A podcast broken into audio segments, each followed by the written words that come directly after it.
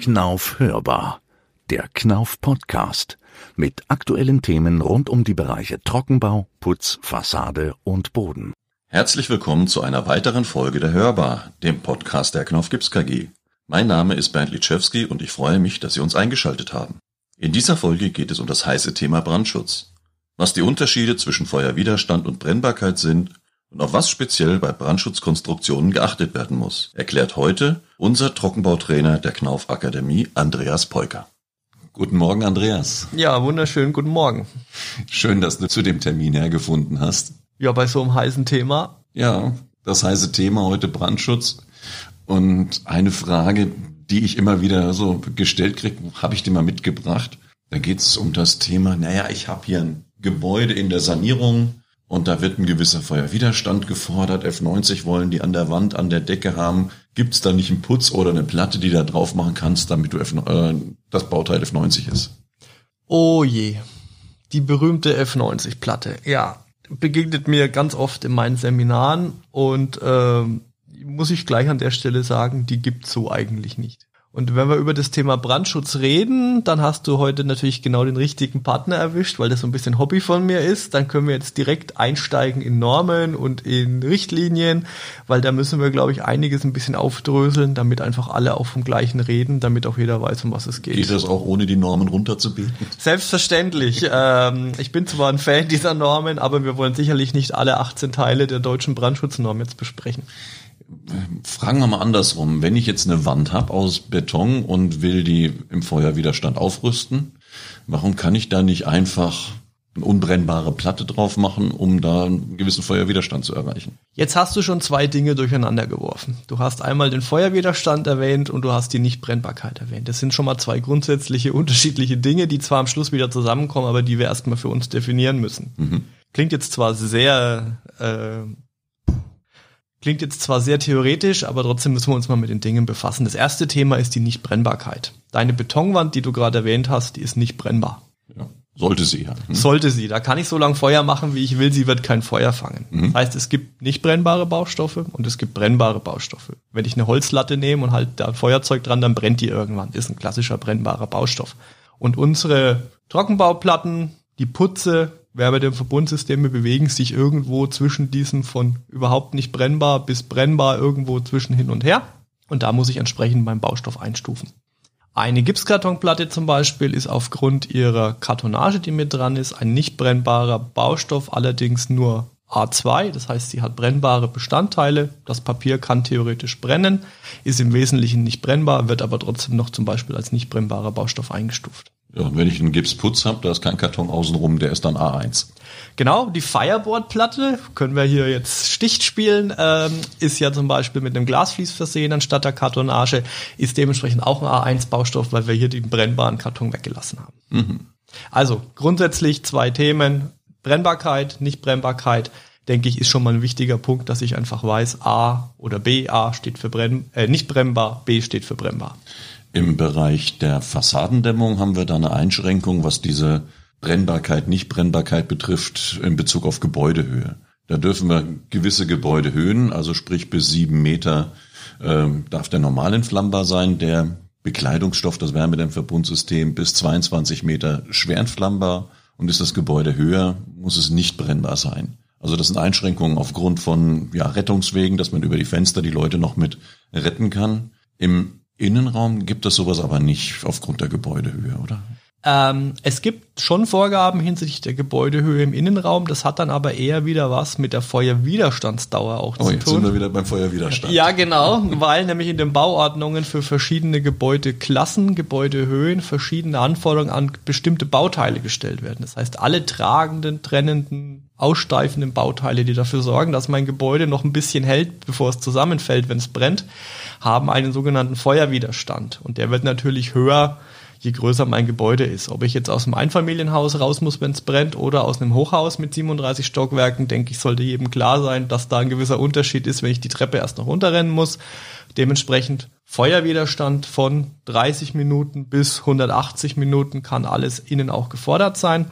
Dementsprechend habe ich Vorgaben, was hat mein Bauteil und wenn ich natürlich eine Wand haben möchte, die länger hält als 30 Minuten, muss ich da wahrscheinlich auch mehr Baustoff drauf machen, also Gipskartonplatten. Sind wir dabei ja wieder bei unserer F90 Betonwand, wo ich gerne den Putz oder die Platte drauf haben möchte, um F90 zu kriegen. Warum geht das denn nicht? Oder nicht so einfach? Ähm, also eigentlich brauchst du ja, wenn wir über eine F90 Betonwand reden, wahrscheinlich keine Gipsplatte mehr drauf, weil die ja Beton von sich aus in der Regel schon diese F90 hat. Du kannst aber natürlich ertüchtigen, aber wenn wir über Trockenbauwände reden, dann haben wir der normalerweise eine Metallunterkonstruktion, auf die wir unsere Platten schrauben. Und da kommt dann jetzt irgendwann auch das Zusammenspiel von Feuerwiderstandsdauer und Baustoffklasse zusammen, weil wenn ich nämlich eine nicht brennbare Platte auf eine nicht brennbare Unterkonstruktion schraube, was ja Stahl darstellt, dann habe ich zum Beispiel eine F30A Wand oder eine F90A-Wand. Das heißt, meine Trockenbauwand hält 90 Minuten und besteht aus nicht brennbaren Baustoffen. Jetzt weiß ich aber, dass man auch Häuser bauen kann aus Holz und die auch bis zu einer gewissen Höhe, sogar bis Gebäudeklasse 4 gebaut werden dürfen. Ich kriege auch einen gewissen Feuerwiderstand mit Holz hin. Ich muss es nur ausreichend dimensionieren, oder? Ja, also es gibt zwei Ansätze natürlich. Ich kann, also was heißt, eigentlich haben wir drei Möglichkeiten. Ich kann natürlich eine normale Trockenbauwand auch mit einer Holzunterkonstruktion bauen. Gerade hatte ich ja die F90A erwähnt. Würde ich die Wand mit einer Holzunterkonstruktion bauen, hätte ich halt eine F90B-Variante. Das heißt, ich habe hier brennende Baustoffe innen drin. Das kann sein, dass ich das bauen darf, kein Problem. Das kann aber auch sein, dass es Vorschriften gibt, gerade in Fluchtwegen in öffentlichen Gebäuden, dass das eben nur mit einem A-Baustoff machbar ist. Da wäre Holz in dem Fall nicht machbar. Das wäre eine normale Wand in einem normalen Gebäude. Wenn ich jetzt ein Holzgebäude baue, habe ich zwei Möglichkeiten. Entweder dimensioniere ich meine tragenden Balken so, dass die brennen können und trotzdem 90 Minuten halten. Dann werden die natürlich recht dick. Oder ich nehme das sogenannte Kapselkriterium. Das heißt, ich wickel im Prinzip Gips um meine Holzbauteile rum. Und zwar so viel, dass die so lange halten, wie ich das von ihnen haben möchte. Stimmt, das haben wir auch im Außenbereich. Wenn wir auf eine Diamantplatte am Außen äh, mit einer Steinlamelleplatte ein unbrennbares System drauf machen, können wir sogar so auch abkapseln, weil durch die Dämmung, durch die nicht brennbare, kommt ja auch keine Hitze mehr ins Holz. Also abkapseln wäre da eine Möglichkeit. Jetzt hast du aber gesagt vorhin, naja, Beton brennt nicht und muss deswegen oder hat deswegen den Brandschutz. Aber gerade an Decken kann es ja trotzdem mal ein bisschen Problem geben, weil ja, das hat auch was mit Tragfähigkeit des Betons zu tun. Sprich, die Eisen, die da drin sind, müssen dementsprechend auch geschützt werden.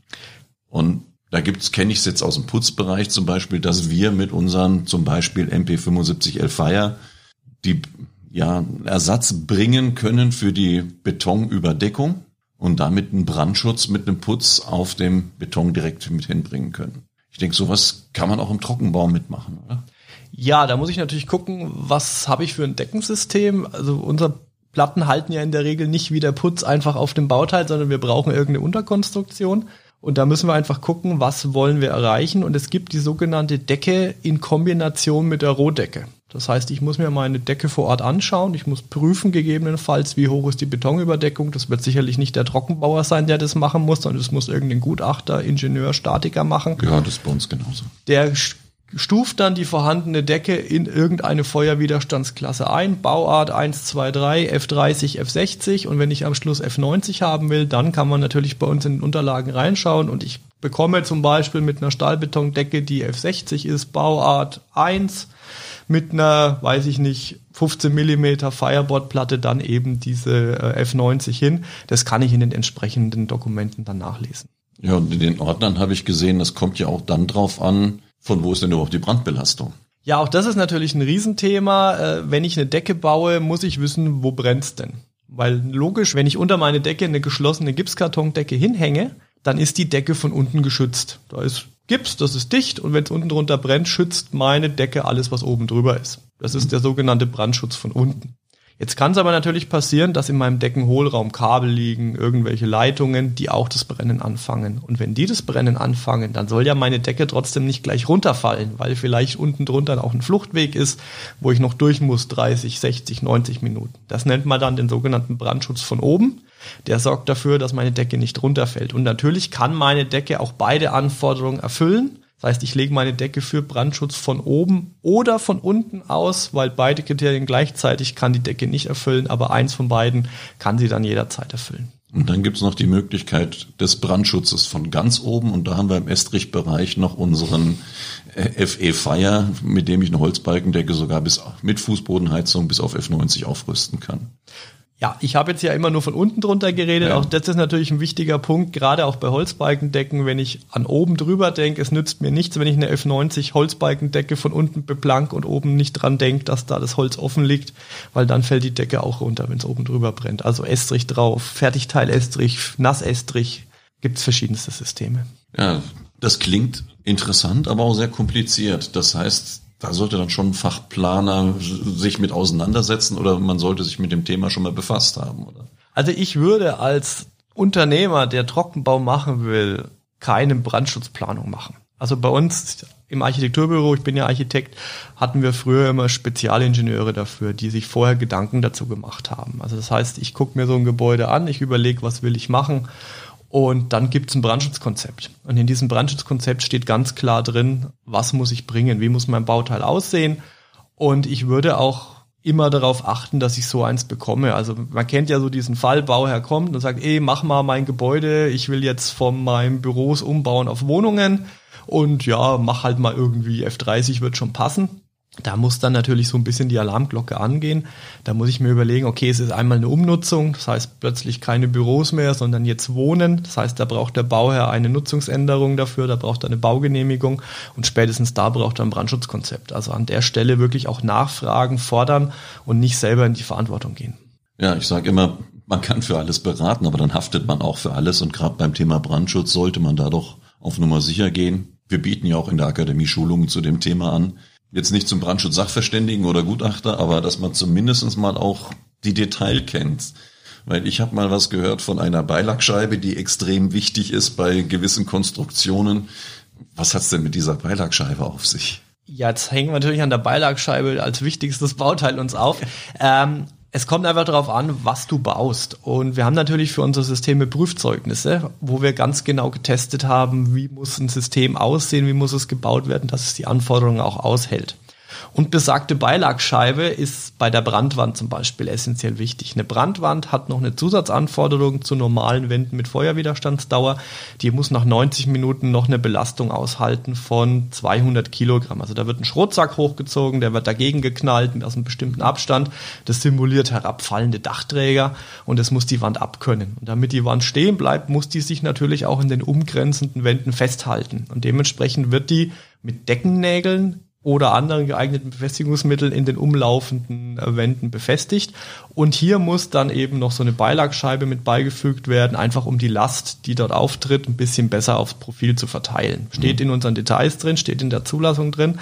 Und wenn ich später mit meiner Übereinstimmungserklärung als Fachunternehmer unterschreibe, ich habe alles richtig gemacht, dann muss ich ja auch mein Prüfzeugnis beilegen. Und spätestens dann weiß auch jeder, dass sie diese Beilagscheibe eingebaut haben.